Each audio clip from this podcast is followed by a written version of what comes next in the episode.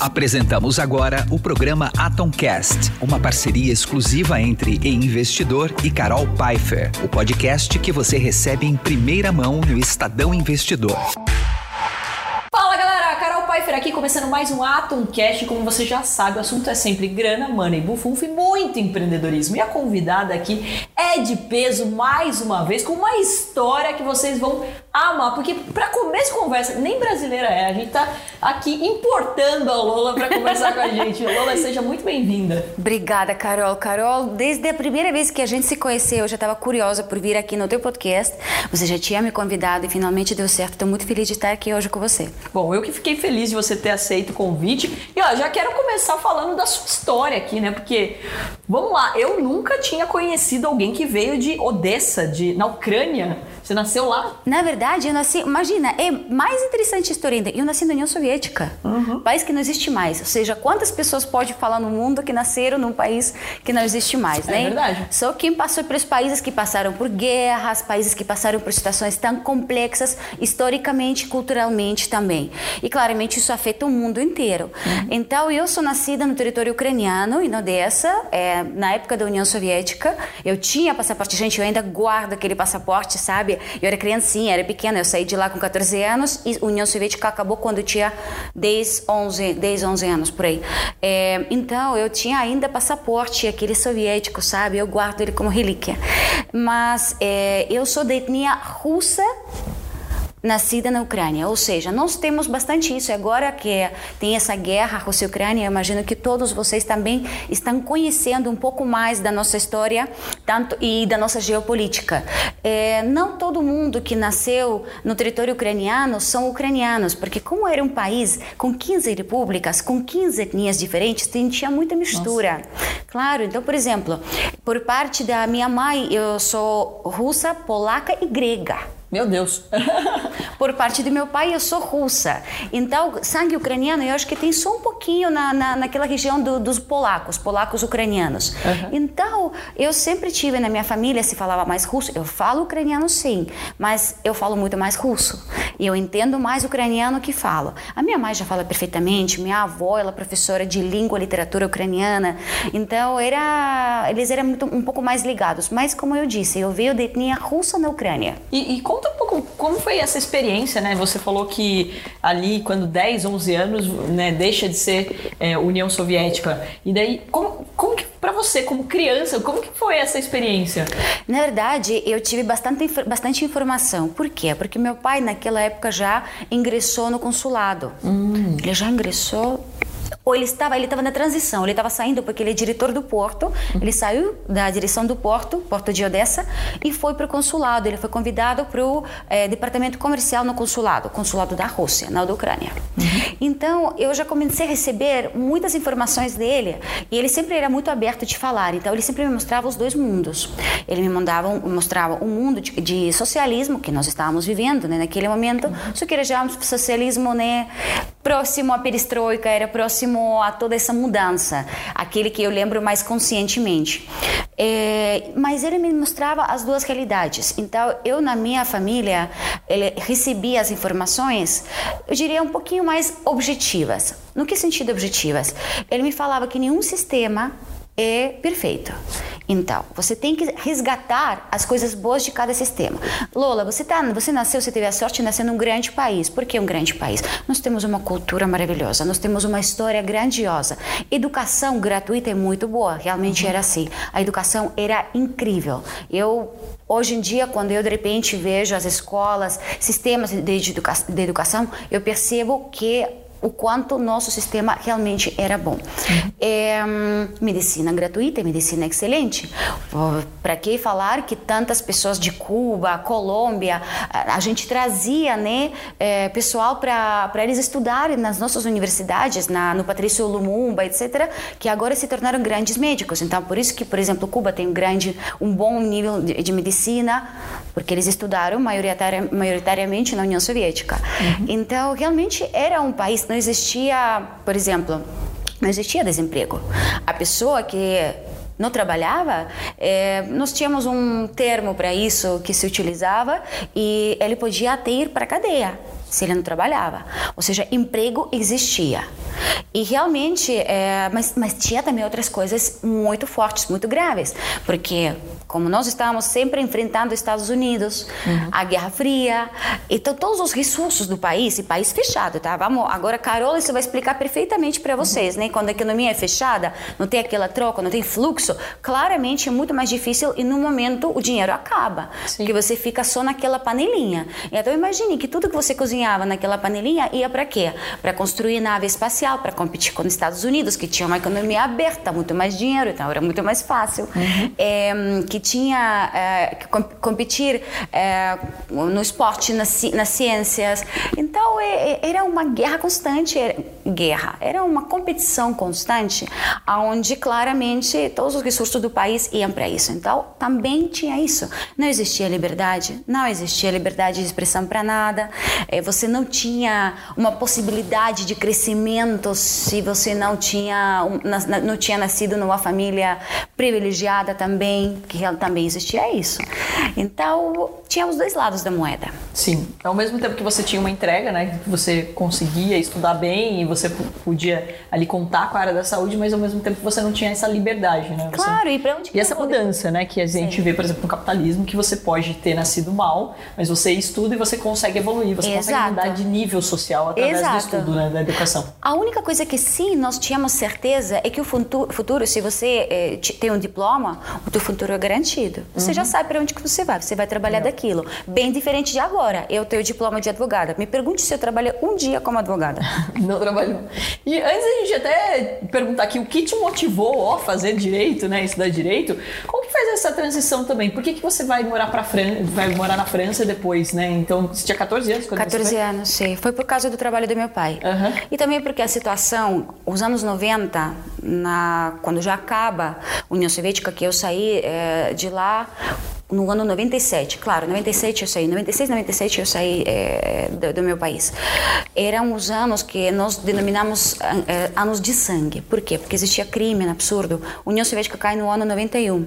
Então, a partir daí vem toda uma mudança. Um país que estava acostumado a viver todo mundo juntinhos, uhum. todo mundo baixo uma, uma, um regime, regime né, forte, uh, cumprindo as ordens. De repente, vira a terra de ninguém.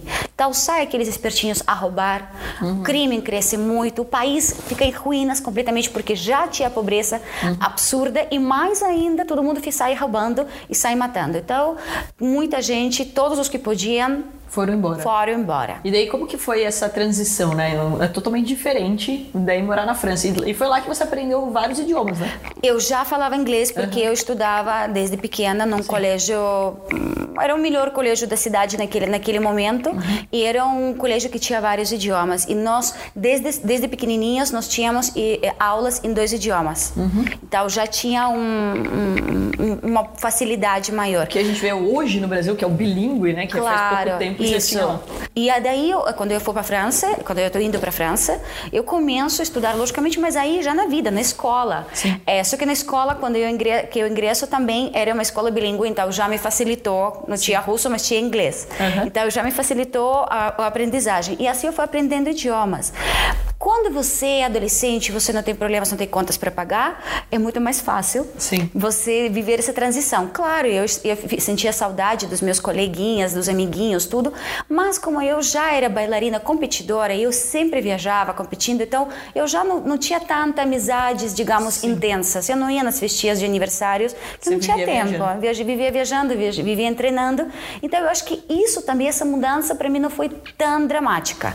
Uhum. Eu acho que eu senti mais o peso depois, quando eu já cresci um pouquinho, nunca mais voltei para o meu país, aí eu senti o peso da, peso da nostalgia. Até hoje, por exemplo, na minha casa tem muita tradição russa, tem muitas coisas, muitos costumes. Eu não perco uma festa religiosa russa, é, eu tenho muito humor russo, eu assisto, assisto televisão russa, eu leio em russo livros. Uhum. Então eu mantenho muito as minhas raízes e, e também é por, por, por causa disso que eu sinto muita saudade. Interessante. E quando você muda para a França, é, é, essa troca também de cultura, né? Assim, por mais que você fale, não, eu não trabalhava ainda, né? Não Sim. precisava pagar conta, mas é um choque cultural, né? Você está falando de outra realidade. Foi, né? principalmente porque eu cheguei no Paris, né? E uhum. todo mundo que conhece lá sabe que os parisianos, eles não são muito amigáveis, assim, sabe? Porque eles... eles odeiam não falar na língua deles, inclusive, né? É, Turista sofre pra caramba. Sofre no, muito. No, na França. Você vai, mas assim, você vai. Você fala inglês, eles odeiam. É, mas se você vai de repente pro sul da França, uhum. eles são super simpáticos, eles te acolhem bem tudo. Mas uhum. parisiano não, porque eles se sentem que eles são. E você mudou pra Paris? Centro, Paris, sim. Uhum. É, eu morava lá de France. É, eles se sentem o centro universo porque todo mundo quer ir por Paris. Sim. Porque é aquela cidade romântica, é o romance universal, né? Sim. Então todo mundo ama Paris, é o sonho dourado. Então ele se sente mais que as outras pessoas. É tipo Rio de Janeiro, uhum. Né? Os cariocas que também sabem que eles são os, os, os, centrais, que todo mundo quando fala do Brasil fala do Rio de Janeiro, né? Uhum. Então tem também essa coisa um pouco, sabe, daquela coisa de narizinha. Entendi. Eu, eu vou evitar comentar sobre os cariocas. Mas... Você é carioca? não. Ah, você gosta do não, Rio? Não, é porque existe essa disputa entre São Paulo e Rio, né? Ah. E justamente um fala é, exatamente o contrário um do outro, né? Ah, tá, entendi. Então quem é do Rio fala que São Paulo é da galera mais metida, quem é de São Paulo fala que o carioca é mais metido e sempre tem essas polêmicas aqui também. Entendi. É, essa, essa, é a brincadeira oficial. Mas eu sempre tô no Rio também, né? E eles me acolhem muito bem hoje. Ah, até, sim. Né, umas homenagens que eu recebi, eu recebi mais homenagens no Rio do que em São Paulo, né? É, Olha. É incrível, assim, de pensar isso, né? E sou também patrocinadora do Vasco, né? Do time feminino. Oh, olha só, essa eu mulher me surpreende cada dia mais. É, por isso que todo mundo me pergunta se eu sou carioca. Já pelo sotaque você percebe que não, que eu sou do interior de São Paulo. Daqui a pouco puxa um R aqui. Aquela, aquela porta. porta, porta, verdade. É assim.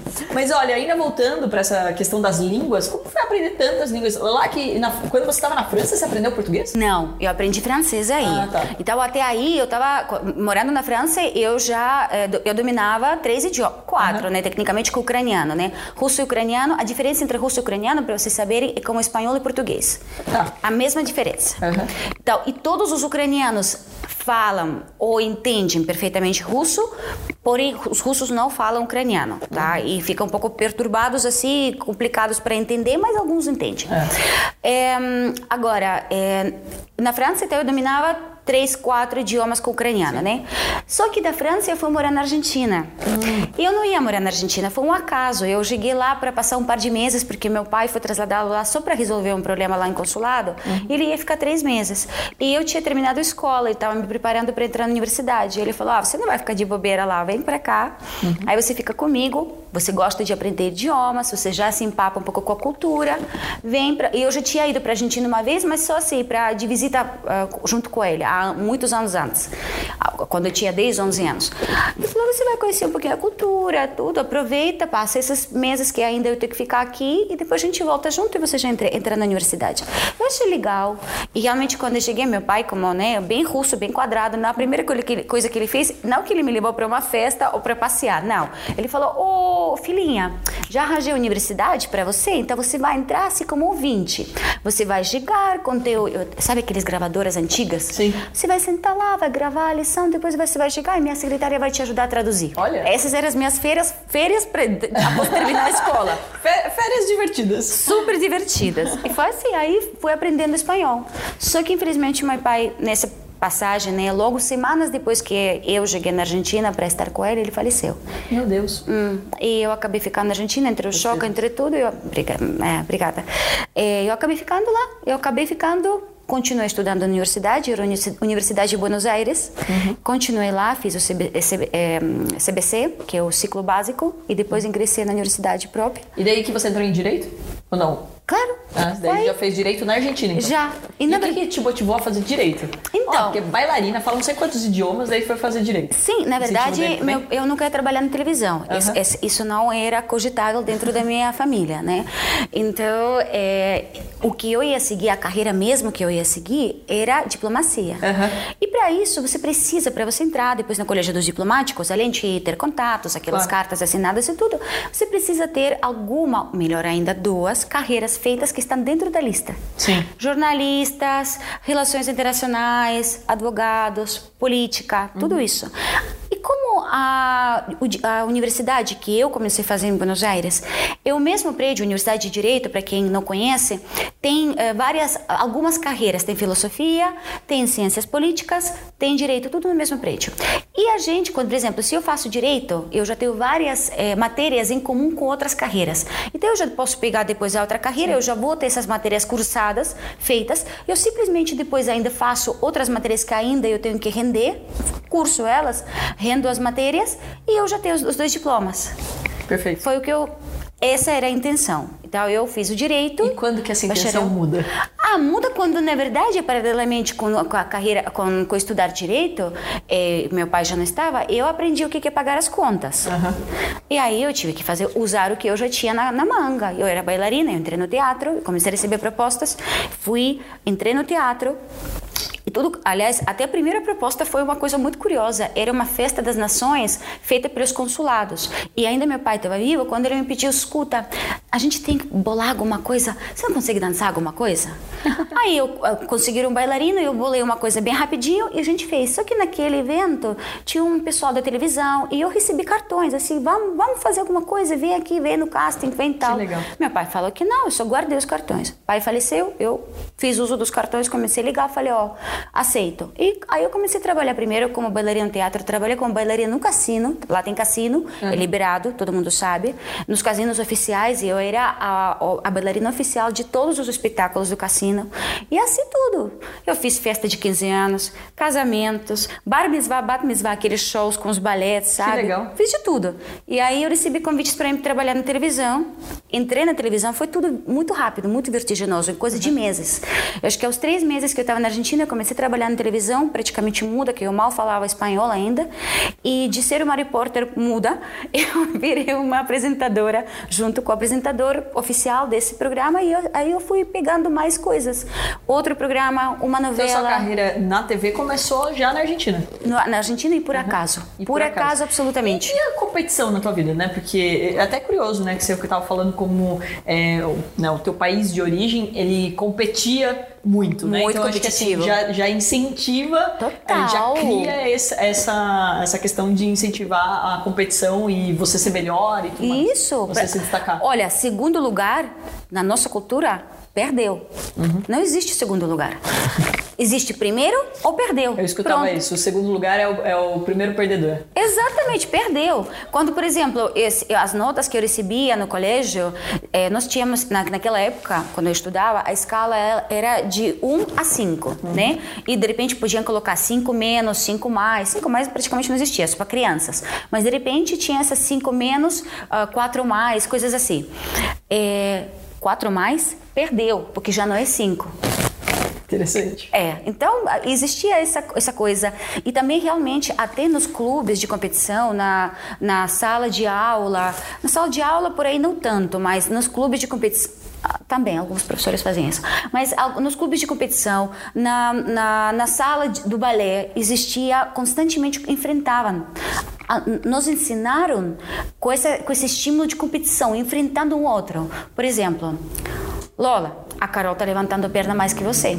A Carol tem maior sustentação. Você nunca vai chegar no nível da Carol. Pá, aí vai, aí, aí vai, aí vai. Então você vai. Essa mente é criada constantemente, que hoje em dia tem tantas, eh, tanta discussão sobre isso, que não é saudável, que existem outros métodos. Aceito, mas Sim. eu fui criada assim.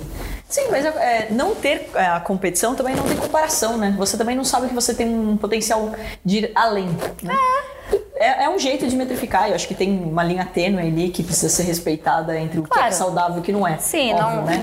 Ah, você não pode, tipo, pegar e pressionar uma criança a ela fazer isso, né? Porque você está incentivando na, na, competição. Se ela não gosta, né? mas você desenvolver e ela principalmente competir com ela mesma, né? Uhum. Então, putz, eu tô melhor, mas não, eu não vou melhorar só quando alguém é melhor do que eu. Eu vou melhorar sempre para que ninguém seja melhor do que eu. Claro. Aí sim, é. é uma outra leitura também, né? Mas quando que a competição deixa de fazer parte do seu dia a dia, né? Porque você foi mudando de país, como que mantém também? Você continuou competindo quando você estava na França, na quando França, você estava na Argentina? Sim. Só na Argentina eu deixei de competir. Primeiro, é. logicamente, que o esporte que eu fazia, sport ballroom dancing.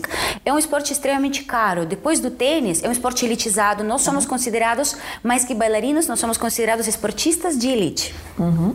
de alto rendimento. Porque são competições, não é uma coisa que você foi lá, dançou um pouquinho e saiu. Não. São horas de 10 danças que assim, você lá, você toda hora tem que estar aquecido, porque é um tour, saiu uma ronda, entrou outra ronda, você dançou, saiu, está esperando a tua vez para entrar. E são 10, 10 danças e são horas de competição. 10 danças, horas de competição, porque assim, é, é, tudo, tudo, acontece no mesmo dia. Não uhum. que é, hoje é a semifinal e a final vai ser daqui uma semana. Não, é tudo no mesmo dia. Uhum. Então, você tem que estar. Tá, e você não tem direito de ficar relaxado. Uhum. Porque se você relaxou um pouco, você já não passou para próximo, no, no, próximo turno, né? Tem que estar tá toda hora aquecido, toda hora alongando, toda hora na, na, naquela preparação, corpo quente para entrar e arrasar. Então, é, é um esporte de, de extrema. É, é, é puxado, é muito uhum. puxado, é muito exigente. Então, claramente é, isso me mantinha, né? Eu sempre estava competindo. Mas tem outra, é um esporte muito caro. Os vestidos saem fortuna, sapatos saem fortuna, as aulas, todos os todos os, os, seminários que nós tínhamos que tomar saem fortuna. Uhum. Então, claramente quando eu já e eu era competidora nacional. Então, quando eu já estou na Argentina, eu não tinha essa condição de ir para outro continente, até porque na Argentina esse esporte estão tentando desenvolver, mas ele está muito amador, muito Sim. amador, só muito regional. E desenvolvido pelos professores russos, que são bons, mas muito regional. Então, nenhum vai para uma competição. Ninguém da Argentina está indo para uma competição Sim. séria. E para ir para uma competição séria, você tem que estar lá treinado o dia todo. Até porque tem que ter um parceiro. É dança que competição que se faz em, em, com parceiro. Você tem que treinar com o teu parceiro diariamente. Uhum. Então, não tinha mais como eu fazer isso. E eu, com muita dor, acho que uma das coisas que mais me doeu de, de, de, da minha chegada aqui na América Latina foi essa: é abandonar o que, o que me nutria desde que eu era criancinha. Eu faço e isso desde trocando pequena. o seu parceiro? Porque, e, e, o seu parceiro? Ele foi trocando também com quando você mudou de, de, de país, quando você foi nós somos um pouquinho como jogadores de futebol. Uhum. Temos passes. Por ah, exemplo, entendi. eu já, uh, os últimos anos, quando eu estava aí na França. Tem um já... time para isso? Claro, eu já não competia por, por Rússia. Uhum. Eu já não era selecionada da, da, da Rússia. Eu já pertencia a outros clubes, uhum. porque já fui comprada. E, na verdade, meu último parceiro, ele também tinha uma outra parceira e juntaram num determinado momento nós dois, porque os dois estávamos no, no nível parecido. Ele era mais, um pouco mais, bastante mais velho do que eu. Então, eu subi de categoria uh, de idade co, junto com ele, mas e, e, e, juntaram os dois porque combinávamos, porque tínhamos uma linguagem parecida e era mais bonito, então os, os patrocinadores eh, optaram por isso. É uma coisa parecida com os jogadores e tem passes, os clubes passam, pagam os passes. Gente, que interessante isso. Tem um monte de coisas tem. que a gente não faz nem ideia, né? Inclusive que dá muito dinheiro, né? Porque dá. Se, se, existe patrocínio, se existe passe, é porque dá dinheiro. Só vai Mas, ter passe se dá dinheiro. Ou, por exemplo, um dos grandes patrocinadores nossos além dos bancos, Swarovski. Olha só que legal. Porque todos os vestidos são feitos com Swarovski. Uhum. E você vê, o, por exemplo, é muito bonito. Um dia eu vou te mostrar depois uhum. para você eh, ver. O parquet, porque nós dançamos num parquet especial. Tem que ser um parquet inglês ou tem outro que eu esqueci agora que eles estão usando agora. Uhum. Tem que ser especial. Música, normalmente, rara vez eles colocam música embaçada como DJ. Normalmente é música ao vivo, nas grandes competições. Sim. É, são grandes eventos, são, são luxuosos, são elegantésimos. Realmente. E são grandes patrocinadores. Sim, maravilha. É. E daí você deixa isso de lado, quando tá na Argentina, começa a ir pra TV. Que momento o Brasil entra na tua vida? Quando eu já estou na Argentina há alguns anos, acho que eram quatro anos, cinco anos que eu estava na Argentina, e uh, eu recebo uma proposta de trabalho, primeiro do Chile, uhum. de televisão chilena. E eu aceito ela, porque na verdade eu tô, eu tô até pensando se eu, se eu ficava na Argentina, se eu ia voltava para a Europa, eu estava naquela aquela coisa. Só que tudo eu precisava, como eu falei, preciso de dinheiro para tudo, gente. Tem que precisava juntar dinheiro. E aqui eu vou falar uma coisa que Carol vai dar agora um, né, uma bronca em mim, é, porque eu nunca fui boa para administrar o dinheiro e para juntar o dinheiro. Então eu praticamente ganhava para viver, para sobreviver. É, e é, eu precisava, a proposta que me deram no Chile era muito melhor porque eu recebia em dólar, praticamente. Então, e a Argentina já estava caindo com, com os valores e naquele momento eu pensei e falei, tá, eu vou encarar essa proposta no Chile. Encarei a proposta no Chile. No Chile eu recebi ainda mais evidência, muito mais. A minha carreira ela fez assim, ela cresceu muito. Uhum. E eu trabalhei lá em diversos programas de televisão, em vários Como canais, apresentadora? como apresentadora, Uhum. como partícipe e como apresentadora também. Legal. Por exemplo, com a partícipe eu digo é, patinação no gelo com famosos. Lá vai Lola escalada de novo para fazer Uhum. aprender mais uma coisa na vida. Ah, cantando com os famosos. Lá vai Lola colocada. Únicos que eu nunca aceitei foram realities que eu não não levo, não, não, não quero, não gosto, com isso. nem sirvo para isso. E outra coisa são competições de dança, porque eu sou bailarina profissional, então eu ia como jurada, mas não, Ah, sim. não como, é. porque senão não dá pra você competir, né? Não dá. Aí é injusto com as outras Injusto e, e é, é- é fa- falta de ética da minha parte Com também. certeza. E, mas o resto eu fazia de tudo. Imagina, eu ganhei uma corrida de caminhão também, que foi televisada. Caminhão. Sério? Track. Sério. E eu não sabia dirigir mecânico. Eu tive que aprender em três dias. E o caminhão tem 12 marchas, tudo bem, gente. Começa da sétima, porque as, prime as primeiras seis são de carga, né? Uhum. Aí a gente começava da sétima, mas eu aprendi a dirigir mecânico em três dias. Gente, demais. Quantas histórias você tem, hein, Lola? Mas a maioria é pro trabalho, sabe? Eu Uhum. nunca assim que eu vou te falar, olha, Vou saltar de paraquedas. Eu Posso- saltei não, seis sal- vezes. Não, saltei de paraquedas foi por, foi por prazer. Foi um dia também que eu estava na, na gravação e a galera da pirotecnia, que traba- fazia efeitos especiais com a gente, eles trabalhavam Boituva. Ah, que eles faziam tudo isso, Foi do lado filmagens. da minha cidade. Porto. Sério? É. Ah, então. Por isso Foi que eu lá. soltei. Eu, mas a primeira vez que soltei foi na Austrália. Aí eu peguei. Tá. Depois eu- dessa... Eu fui visitar uma amiga minha que mora em Sydney e daí eu peguei e saltei lá e daí eu peguei gosto e já saltei umas seis vezes. Ah, então você já fez salto sozinha. Não, não fiz. Não fez? Nunca fiz o curso. Eu até brinco que eu não quero ser responsável pela minha própria morte, então tá tudo certo. Porque alguém... É, Alguém que tem que ser responsável, sou eu não. Não, mas realmente tem é, é uma coisa segura, claro, mas sempre, sempre tem que tá, sa- saber que tem um risco, Sim. né? Sim, sim. Tem o risco. Depois de que eu saltei, eu, no, semanas depois faleceu uma pessoa lá. Nossa. Mas você fez o curso pra saltar sozinha também não? Não, eu, então, esse mesmo dia que eu saltei, eu gostei tanto que eu comecei a fazer o curso. É. Você acredita a desgraça da minha vida? Que eu fiz todas as horas de curso, faltava um pouquinho, mudou o vento, eles falaram, não, não, a gente não vai conseguir saltar agora porque mudou o vento, então tá cancelado. Mas daí cancelou e acabou o curso? Não, porque já não tinha, eu tinha que voltar. Ah, você tinha que voltar, você Tinha que fora. voltar. Aí já depois foi, foi, foi. Perdeu, foi. entre aspas, o Perdeu, já, sei, já. Caramba. Ah, perdi. E não dá pra terminar em outro lugar? Isso. Não, tem que fazer tudo de novo, porque você tem que concluir o curso. Meu Deus. É, eu fiquei horas lá, naquela Aí você- coisa. É, mas eu queria saltar sozinha. Eu que peguei, foi tanta adrenalina no, no primeiro, no primeiro salto, que eu falei, agora vai. Eu, eu lembro que eu- a última vez que eu soltei agora, o cara perguntando assim, com emoção? Eu falei, com muita emoção. Ele sai já dando cambalhota da. Ah, ele fez avião. conce- Ele fez. Já só, né, eles fazem umas bizarrices. né? Fazem. Então, tipo, dá pra fazer muita coisa legal. Exato. Não, eles fazem até dança, eles, eles têm alguns É que vão legal, é. até, até tipo, o mais, máximo possível para não abrir o paraquedas para depois dar aquela coisa. Ah, mas eu gostei. Sim. Ó, tá vendo? A gente tem uma coisa em comum. É, Eu sou pequenininha, é fácil deles me jogarem mesmo, né? Então fica mais fácil ainda. Ah. Porque tem muita. Tenho vários amigos que fizeram um curso porque são homens que não queriam ter um outro homem agarrado, não sei o quê, e tipo, brincadeiras, né? Mas assim, ah, não, eu prefiro eu soltar sozinho. Digo, Não, é outra pessoa aqui, ela que faz o movimento e é fácil de me levar, né? Então, Claro. fica fácil. Ah, Acho mas, que- mas pode fazer curso sem fazer um, um- o primeiro salto acompanhado? Não sei, sabia. não sei, não Ah. sei. Eu sei que eu tinha um, um amigo que ele estava fazendo o curso porque ele não queria saltar com alguém, mas eu não sei se ele se isso Conseguia. é normal, né? Se ele É. conseguia ou se ele conhecia os professores, eu não sei te dizer. Não, não fui à frente do meu curso.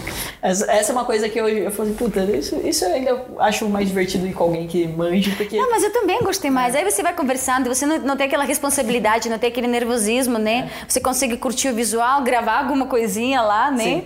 É. Mas falando em gravar, quando a primeira vez que eu soltei na Austrália, no meu salto tava o cara filmando e o cara que tava filmando quebrou a perna. Que a hora que ele desceu, ele desceu errado. Pô, tá vendo? É, E daí a, sempre tem um não, risco. e a segunda turma, então? Não queria saltar, né? Porque primeiro Já viram, viu é. o cara, daí a segunda não queria mais saltar. Foi bizarrice isso. Mas conta um pouco mais pra gente aqui, Lula, depois do Chile, e aí? Então, quando eu estava no Chile, eu estava trabalhando em televisão já, ah, tendo uma visibilidade e sendo bastante conhecida. De repente, eu recebi uma proposta. Não era nem proposta, era uma. Porque Claro, já antes tinha vindo uh, da televisão russa fazer um documental, documentário sobre a minha vida, porque Legal. era uma série que eles fizeram sobre uh, eram oito, oito capítulos sobre oito pessoas muito famosas eh, fora da Rússia. Então eles pegaram Ana Kurtnikova, que era a, a, nossa tenista famosa, a Vadianova, que era o top, eh, que é a top model, que é foi casada com um lord inglês uhum. e agora é casada com o herdeiro do Louis Vuitton. É, um ginecologista extremamente famoso, um, um juiz também extremamente famoso e dentro desse lote das pessoas, de oito pessoas, era eu. Então já tinha havido pessoal, então eu já tinha recebido algumas coisas, de repente, de outros países. Costa uhum. Rica, eu já fui fazer alguma coisa também. E de repente, quando chamam do Brasil, falei, ah, que legal, eu amo o Brasil. Eu sempre gostei do Brasil, sempre. Por exemplo, eu via que via de eh, final de semana, dava uma escapadinha. Muito Bahia, eu amava Bahia, amo Bahia. E quando chamaram, falaram, eu falei, o que, que eles querem? Não, uma entrevista com um apresentador no Brasil para você dar essa entrevista. Eu falei, mas ele sabe quem sou eu? Aparentemente sim, porque ele, ligou, ele a produção ligou, se, entrou em contato com a, com a emissora querendo sim. que você for para lá. Eu falei, ah, vou agora. Eu nem quis saber que para Maíra, não perguntei, não fiz nada. Eu falei, estou fazendo a minha você mala. Você não perguntou nem que programa era? Não perguntei, porque eu falei, aí eu resolvo. Sim. Eu cheguei no Brasil, o pessoal estava me esperando, era Globo uhum. e era Jô Soares. Olha que demais. Que demais. Era... E que foi icônico, né? Total. Era, era nem sequer uma porta de entrada. Era a porta, o portão de entrada que, claro, eu, sou, que eu tive no Brasil. Foi sonho de consumo de todos os grandes empresários, Exato. artistas, etc. É. Sentar ali com Total. E eu fui chamada assim, eu fui, eu fui convocada, não que eu fui atrás, porque eu não, não tinha ideia. E quando eu cheguei... Essa é uma eu... coisa que eu gostaria de ter feito. E ele, ele amava você. Ele, Nossa, ele, ele amava mulheres inteligentes e mulheres que tinham testículos, né? Ele amava, então ele, ele, ele, ele iria se deliciar com você, com certeza. Então, quando eu cheguei, uh, aí eu fui ver, eu comecei a ver de que se tratava o programa, vi um senhor muito simpático, assim, com cara de bonzinho. E eu lembro que uh, eles falaram ainda, você pode dançar alguma coisa? Um dia antes. Eu cheguei à noite, no outro dia tinha que gravar. Falei, tá, o que, que eu vou dançar? Não sei, alguma coisa que você possa dançar. Falei, ah, algum ritmo que seja conhecido aqui. Zuki. Uhum. Eu lembro que eles me arranjaram um dançarino. Eu ensaiei no mesmo dia com ele do, do, do programa, de manhã, a gente foi para Globo e quando eu sentei, eu lembro que eu entrei no estúdio, eu sentei já com plateia, com tudo. O João estava terminando a entrevista anterior, né, como ele sempre fazia. Uhum. Eu olhei pra ele e falei, gente, é a cara do Papai Noel. Verdade. Então a primeira coisa, quando ele me cumprimentou, eu falei o que pra ele? Sabe, sabe quem você se parece? Ele quem? Falei, Papai Noel. Pronto. o Jô aí só faltava ele chorar de rir, né? Uhum. E, tal. e aí fluiu essa entrevista de um jeito que eu fui procurada no instante por vários, por diversos meios de comunicação eh, aqui no Brasil. Uhum. Que queriam que desse entrevista, que eu participasse de alguma coisa. Só que eu tinha mais um dia no Brasil uhum. e eu já ia embora. Só que eu, eu consegui, continuei recebendo várias propostas que o Pânico queria que eu falasse com ele a rádio, que o, a revista Tanto, as famosas Playboy VIP, né, uhum. que começaram a entrar em contato. E era muita proposta, até que eu recebi umas propostas, duas propostas bem interessantes. Uma era Band e outra era SBT. A da Band fez brilhar mais os meus olhos por conteúdo que eu tinha que fazer. Era um programa diário que eu ia fazer, é, de segunda a sexta, é, entregando, acho que entregando, não, depois da, da Márcia Goldschmidt, uhum. entregando para o Resende. É, e eu aceitei na hora, a gente assinou na hora e eu mudei para o Brasil ainda tendo contratos vigentes no Chile. Tanto assim que tive que pagar multas no Chile de rescisão uhum. para poder vir aqui. E eu já mudei aqui, eu estava prestes a casar também. Larguei o marido, larguei tudo, vim aqui. Eu casei, mas eu depois larguei ele de novo. mas a gente sempre, sempre, a relação era assim, uhum. eu, eu, morava aqui Mas ele era morava... de onde? Chileno. Chileno. Inglês chileno, assim. Uhum. E ele ficou Aí você largou ele, veio pra cá? Vim pra cá e ainda, ainda dando falsas esperanças pra ele. Não, meu amor, vai dar certo, fica tranquilo, vai dar certo. Sim, sim, sim, eu vou casar com você. Casei, descasei muito rápido, mas cumpri com a minha, com a minha, com, com a minha você promessa. Você prometeu que ia casar, não falou quanto tempo. Exatamente. Eu sou mulher de palavra, pronto. Aí quem não faz as perguntas e não lê as cláusulas direto do contrato, já é problema não é meu, não é, é verdade? É isso aí, isso aí. E aí eu comecei a trabalhar primeiro na Band, trabalhei acho que sete meses na Band com vários projetos. Esse projeto não foi para frente, eles cortaram ele, a gente gravou, mas eles cortaram e colocaram ele em vários outros espaços. E eu encarei outros projetos durante seis meses até que a proposta do SBT que veio me encantou, que era o primeiro programa da SBT que eu fiz, que era Se Ela Dança, Eu Danço, e eu entrei no SBT. Que legal. E daí Quanto eu tô no? SBT. Eu tô há 11 anos já no SBT praticamente. 11 anos? 11 anos. Eu só tive uma saída do SBT, acho que em 2013, final de 2013, eu saí e voltei acho que um ano e pouco, ou dois anos depois. É, sim, porque nesses dois anos eu estava viajando, fazendo outros, outros trabalhos. E foi mudando, né? Os programas e o que você faz, Sim. etc. E Sim. O que, qual que você mais gostou? Ah, o primeiro. O primeiro. Ai, o primeiro eu amava, gente. Eu acho que foi o projeto da minha vida, de verdade. Eu tive dois programas assim que eu tenho um amor absurdo. Um que eu fiz no Chile, que era sobre os animais, Aham. que era Lei, Lei, de, Lei de Selva. E outro era o esse, Se Lá Danço Eu Danço. Mas se eu posso falar, Se Lá Danço Eu Danço, acho que é era Disparado meu uau, seu- disparado, disparado. Mas isso em todos ou isso do SBT? Em todos. Da, da vida? Da vida. Era o meu projeto da vida. Se ela dança, eu danço, era o meu projeto da vida. Aquele projeto que é- eu fazia até de graça. Uhum. Não me escutam, diretores. Não me ouçam. É, mas eu fazia de verdade. Era o projeto da minha vida. Eu me encantei com aquele projeto. Eu me senti completamente realizada. Eu vibrava a cada gravação. É, tinha muitos talentos. Eu, eu sabia a história de cada um. Eu ficava pé da vida quando de repente eu sentia que injustamente um candidato era eliminado e eu sabia que esse menino tinha um grande futuro. Porém, por questões também que né, é televisão, né? Sim. Não é uma competição, não é um, não é um, não é um Joinville. Sim. A, a gente tinha que também entender que tínhamos que também avaliar coisas televisivas. Então, eu, mas eu ficava pé da vida quando saía um participante que eu achava que era injusto e era, mas era um projeto da minha vida. Eu- até hoje em dia, com vários dos nossos participantes, que nós fizemos duas temporadas, com vários dos nossos participantes, eu tenho um carinho, amor, amizade, ajudo eles, eh, chamo eles para os trabalhos, eles sabem sempre que pode contar comigo para tudo que for. É bonito. Que lindo, que lindo. Vamos torcer para que volte, então. Tomara, ou algo parecido. Agora vamos falar de futuro um pouco aqui. Quais são, né, o quais são os planos aqui da Lola dentro da TV, agora também podcast, como que estão os planos futuros? E neste momento eu estou fazendo ainda um podcast. Eu estava fazendo faz pouco um podcast onde a gente se conheceu, agora não faço mais. Mas atualmente estou fazendo um podcast que está relacionado com direito. Na Legal. verdade, é doutora Anderson, Anderson Albuquerque, que é o, a cabeça de- desse e criador desse podcast. Ele é um advogado muito famoso, muito conhecido, principalmente no âmbito eh, dos divórcios, né? Aham. E ele trata muito, ele ajuda muito, principalmente as mulheres, as mulheres que foram maltratadas, injustiçadas, homens também, claramente, mas ele foca muito nas mulheres. Então, esse é o em projeto que a geral, é, o que, é as que mais sofrem em relação aos o divórcios. lado mais fraco, né? A gente sabe ainda, por mais que a gente luta contra isso, mas não tem jeito. E tem muita coisa injusta, por exemplo, como a gente fala sempre, ah, mas ela não faz nada, ela estava lá vivendo a boa vida dela de casa, em casa, mas você tem certeza disso, que ela tinha a boa vida? Você tem certeza que ela não fazia nada porque ela não queria? Exato. Né? Você sabe que 37%, eu adoro falar esse dado aqui para, né, não gosto de falar ele porque eu quero divulgá-lo, né, mas eu acho que é necessário é, a gente saber desse, dessa informação. 37% dos relacionamentos abusivos não terminam porque a mulher tem medo de lidar com dinheiro. Não é nem falta de dinheiro, é medo de lidar com dinheiro.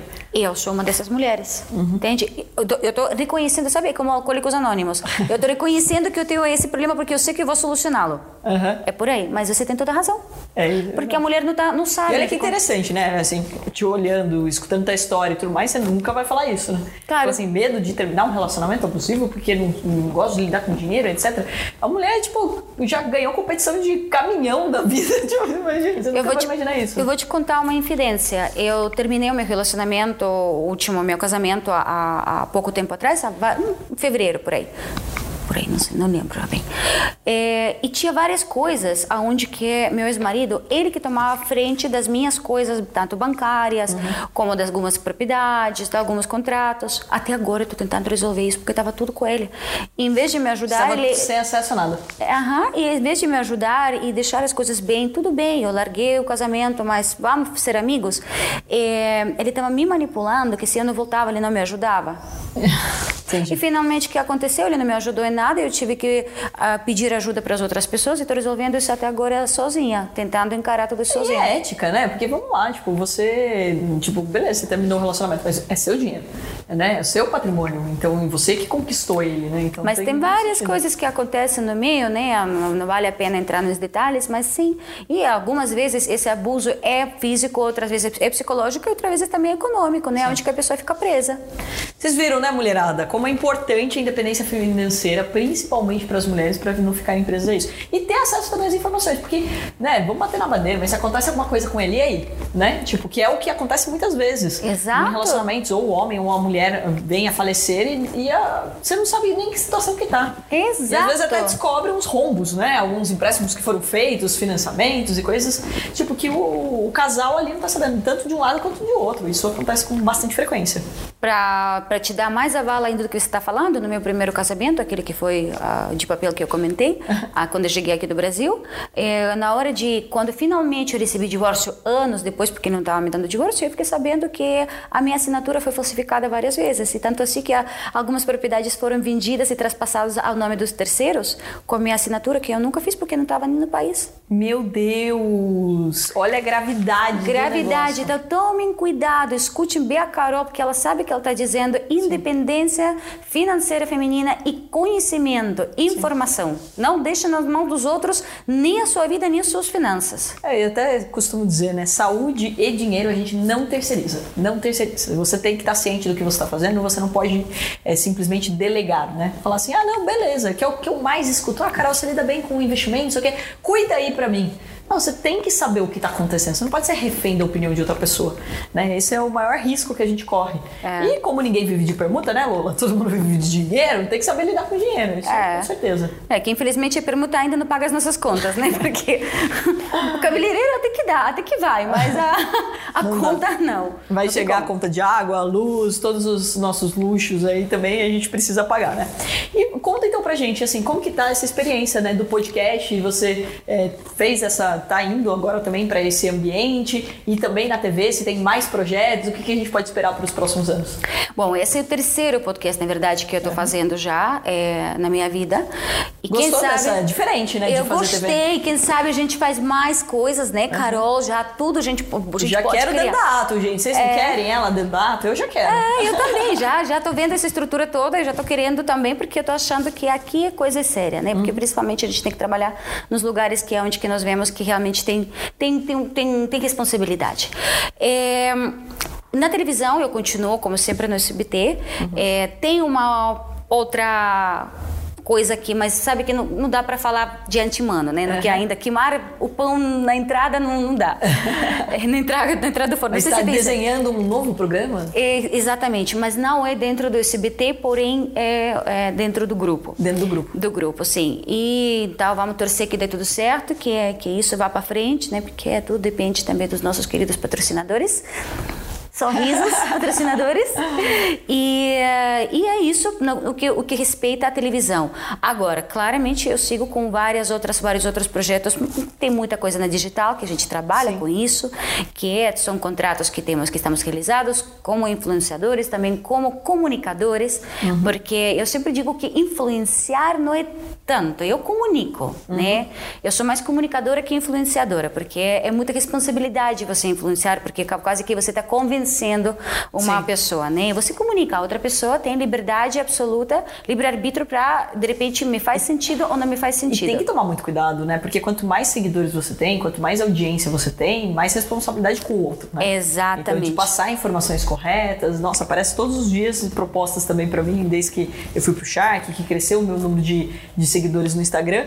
Então, tem que olhar que empresa que é essa. Não, mas vai te pagar bem. Eu falei, filho, não é essa a questão. A imagem você é vai ver, principalmente o que tem de piramideiro é incrível, né? Porque óbvio que o piramideiro vai te pagar bem. É, não, o dinheiro não é dele. Ele vai sumir depois. Óbvio que ele vai pagar uma fortuna para aparecer. Né? Eu imagino quanto você é procurada para isso. Se Sim. eu, que não tenho nada a ver com isso, estou sendo procurada constantemente para essas coisas de, de, de repente, uh, principalmente, sabe para que, que eu estou procurada? deve ser essa coisa piramidal que você está falando. É como se foram umas, não sei se são agências, o que que são, que ensinam como investir. Aham. Que ensinam que não sei o que. Não, você vai investir aqui, você vai ganhar. Eu vou te ensinar a investir. E aí querem que a Lola saia e diga, vai investir aqui, porque com certeza eles sabem que eles estão falando, invista seu dinheirinho que foi tão difícil para você ganhar, invista todo aqui. Né? Não. Então, essas coisas eu não, não dá. não- olha, tem uma coisa que não dá para brincar, é com os sonhos das pessoas, com a saúde ou com o dinheiro das É pessoas. verdade. Ainda mais no nosso país, que é tão difícil de ganhar e a gente, né, o tempo todo aqui apanha com isso, né? E mais ainda com a situação política que a gente não sabe para que lado vai, a gente também tem que tomar muito cuidado com várias coisas. É, tem muita incertidumbre, é, o país está completamente dividido em opiniões, né? Tem essa coisa polarizada que é muito extrema. Então tem que tomar muito cuidado nessa hora. Não, a gente está num momento bem crítico, né, para a nossa população e principalmente porque a gente precisa defender aí é, os próximos anos, né? Então esse é um, é um momento muito sensível. Mas Apesar de fazerem mais terrorismo do que realmente vai acontecer, graças a Deus, né? Mas a gente... Sim. Porque hoje, né, o, o nosso país ele tem, ele cresceu a ponto de que é, o presidente não tem tanto poder assim de, né, de mudar totalmente o rumo da nossa história. Né? Então existem outras coisas envolvidas ali. Mas é, é ano de eleição. Cada um joga com, com o que tem nas mãos para fazer o terrorismo para tentar convencer o outro, né? É, Exato. Até curiosamente aqui, vai, você passou por vários países. Quais foram o que mais te desafiou aqui no nosso país? O que, que mais também te incomodou em relação ao nosso país, né? Porque você veio de um país que tudo funcionava, daí você mudou para a França, que é outro tipo de cultura. Daí passou pela Argentina, pelo Chile, pelo Brasil. Como que você vê essa, esses desafios?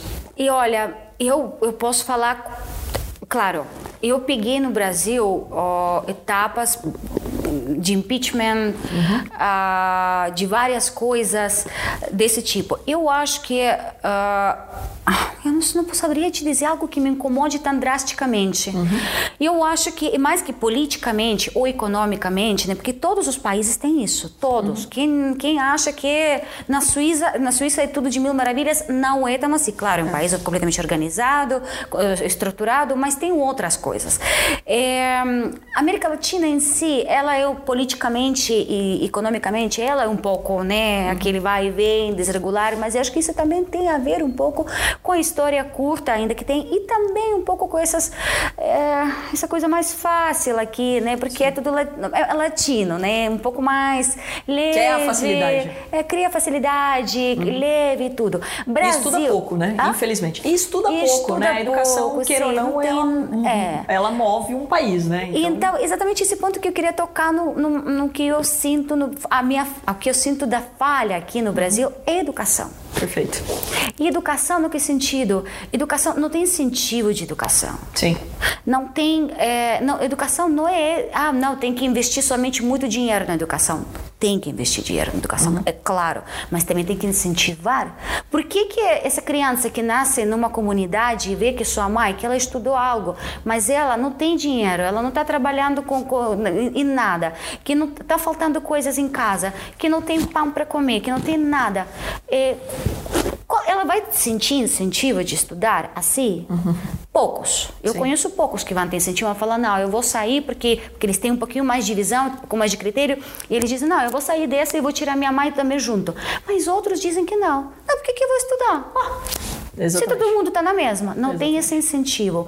O governo próprio ele não incentiva tanto a educação. E, logicamente, as famílias não têm esse, essa cabeça também, principalmente as- os pais que estão se- lutando diariamente só para conseguir um pão por, por dia para essa criança, eles não vão, não vão ter tempo nem cabeça para também incentivar o filho para estudar. É, e a gente tem que lembrar que quanto menos conhecimento, mais fácil de manipulação. É, assim como a gente acabou de falar da dependência da mulher em relação, por exemplo, ao dinheiro, ao casamento.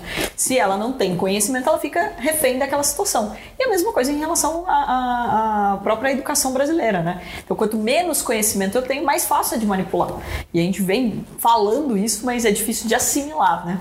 Não, não imagina, não, não tá sendo feito isso, né? Então, nas entrelinhas, a gente precisa melhorar isso. Agora, também é importante destacar aqui, né, Lola, que é, eu acho que você colocou muito bem, que não é só o incentivo, não é só colocar dinheiro, não é só gerar cursos, mas as pessoas precisam ter atitude de estudar. Porque Claro. o brasileiro lê super pouco. Aí você fala, pô, você pega pega pessoas que ganham muito bem, obrigado, que estão em grandes posições e que é, você recebe um e-mail com um erro de português, por exemplo.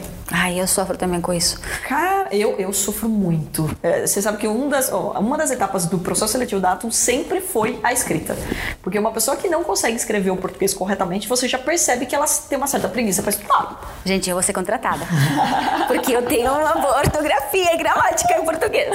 Mas tem que ser, e isso tá na leitura. Você fala assim, ah, mas eu não estudei, né? tipo, na minha escola, minha escola era fraca. Mas se você lê, você automaticamente assimila aquilo, né? Então, quanto mais você lê, mais você escreve melhor, você fala melhor. Então, tudo isso sempre tá uma coisa relacionada à outra, né? Meu pai, por exemplo, ele lê um livro por semana, praticamente. Olha. E mais interessante, ele, ele faz críticas, né, do livro, né? Para ele até guardar qual foi o sentimento, o que, que ele aprendeu, o que, que ele viu naquele livro.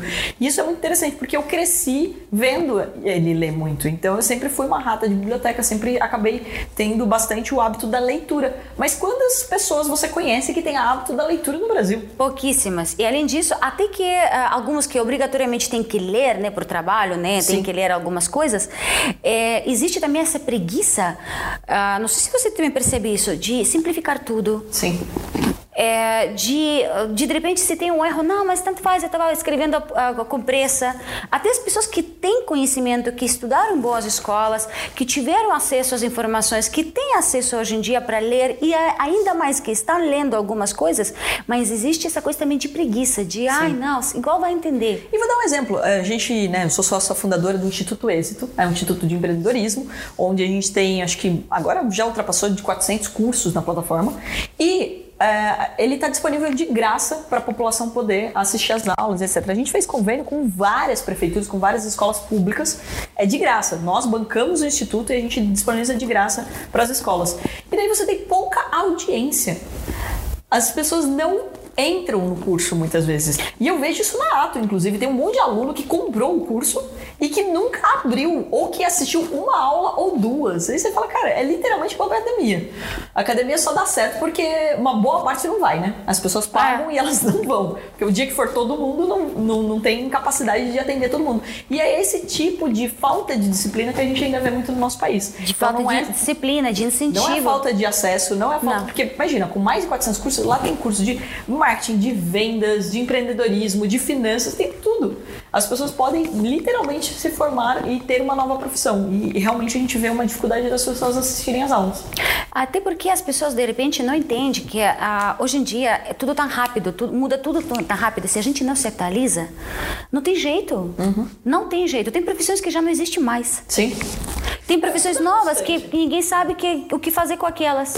Sabe? Então, se, se a gente não se atualiza, se a gente não lê, não tem jeito. Só que isso tem que ter incentivo, logicamente, do governo, logicamente, do sistema de educação, mas também dos próprios pais Sim. em casa.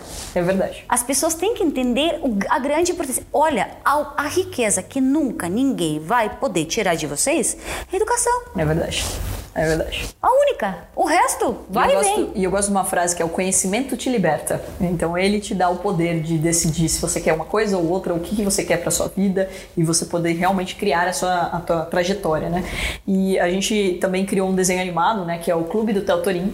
Eu comentei aquele dia, né, que a gente está colocando de graça em todas as escolas públicas porque o desenho animado não tem objeção. Então você fala, cara, educação financeira, falar sobre dinheiro, as pessoas já ficam com trauma. O brasileiro já tem trauma de matemática, é a pergunta que mais me fazem. Carol, para saber investir, eu preciso saber matemática, porque eu sou péssima em matemática. Hoje, graças às plataformas, elas fazem conta sozinho, não precisa. Mas é bom você saber matemática, né? Afinal, você lida com dinheiro, né? Então, ou seja, precisa saber, pelo menos, cuidar das suas contas.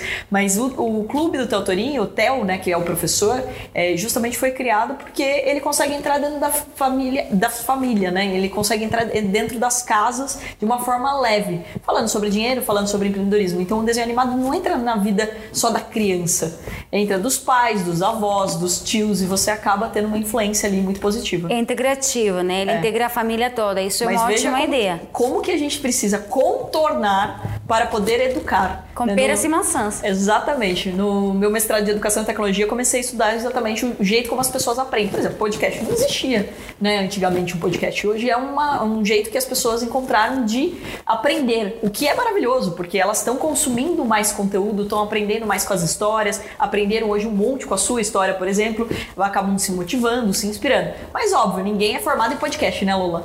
Você precisa fazer aí um estudo, você precisa ter uma trilha para que você possa ser um profissional melhor. Sobre isso futuramente. Nossa, com certeza vamos. Temos muito a conversar, mas olha, eu ficaria aqui, é, exatamente, ficaria mais horas aqui fazendo esse papo maravilhoso com a Lola, mas eu vou deixar todo mundo com um gostinho de quero mais, né, Lola? Com certeza. Pra você voltar mais vezes, pra gente fazer um monte de projetos juntos. Vou adorar. E muito obrigada pelo convite, Caro. Eu de verdade adorei. Eu já vou confessar que eu adorei a conhecer a Caro o dia quando ela foi no podcast que eu fazia. Eu fiquei ah, literalmente vidrada nessa mulher. Falei, gente, é apaixonante, é admirável ver uma mulher completamente bem resolvida, não tem trancas, não tem essa coisa, não, porque ela só trabalha, não, ela vive a vida dela tranquilamente, uma mulher como todas nós somos, e ao mesmo tempo ela é extremamente profissional, extremamente responsável, sabe o que ela quer, vai para onde ela quer e ainda quer ajudar a vocês e a mim também.